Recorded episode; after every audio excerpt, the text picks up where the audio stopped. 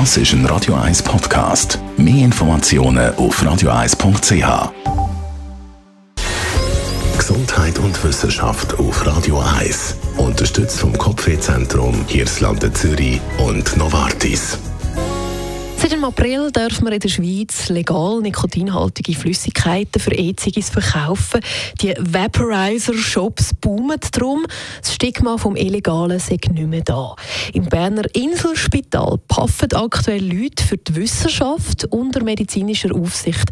Es ist mit 1200 Teilnehmern die grösste Studie weltweit. Immer mehr Patienten steigen von Zigaretten auf E-Zigaretten um.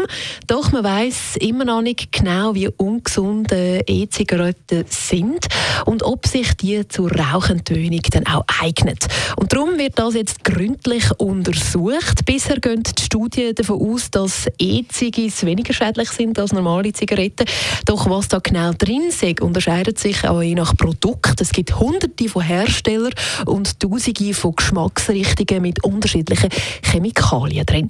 Der Schweizerische Nationalfonds SNF unterstützt die Vaporizer-Studie mit gut 1,9 Millionen Franken.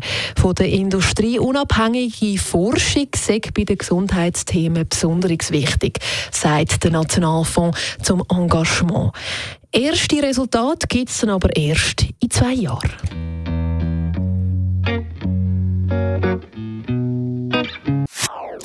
Das ist ein Radio 1 Podcast. Mehr Informationen auf radio1.ch.